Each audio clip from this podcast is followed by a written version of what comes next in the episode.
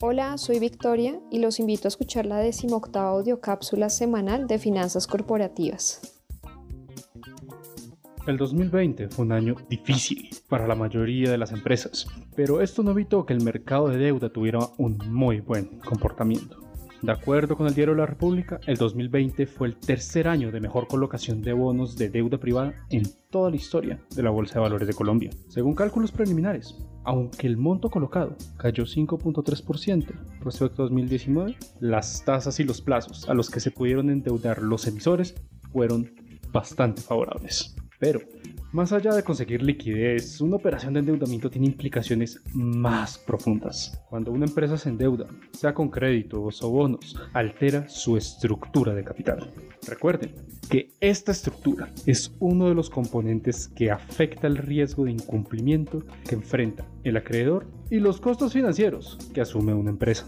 También a mayor endeudamiento, el riesgo para los accionistas se incrementa y por eso demandan un mayor retorno de su capital propio. Tener una estructura que no esté alineada con lo que esperan los accionistas o que incremente en exceso el riesgo de incumplimiento puede llevar a que las empresas paguen de más por sus fuentes de financiación o que incurran en un riesgo de crédito que no es acorde con los beneficios esperados.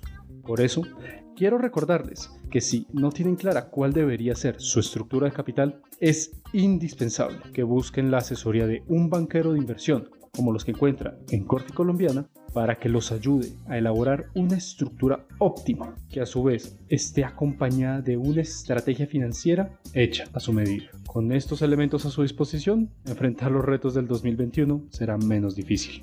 Gracias por escucharme. Les recuerdo que para más detalles revisen nuestros informes en la página de investigaciones económicas de Corfi Colombiana. La próxima semana, en este mismo canal, los acompañará Rafael España, director de Finanzas Corporativas. Gracias a todos por escuchar esta audio cápsula y los invito a suscribirse a nuestro canal de Spotify y seguirnos en Instagram, Facebook, LinkedIn, Twitter y YouTube como arroba corficolombiana.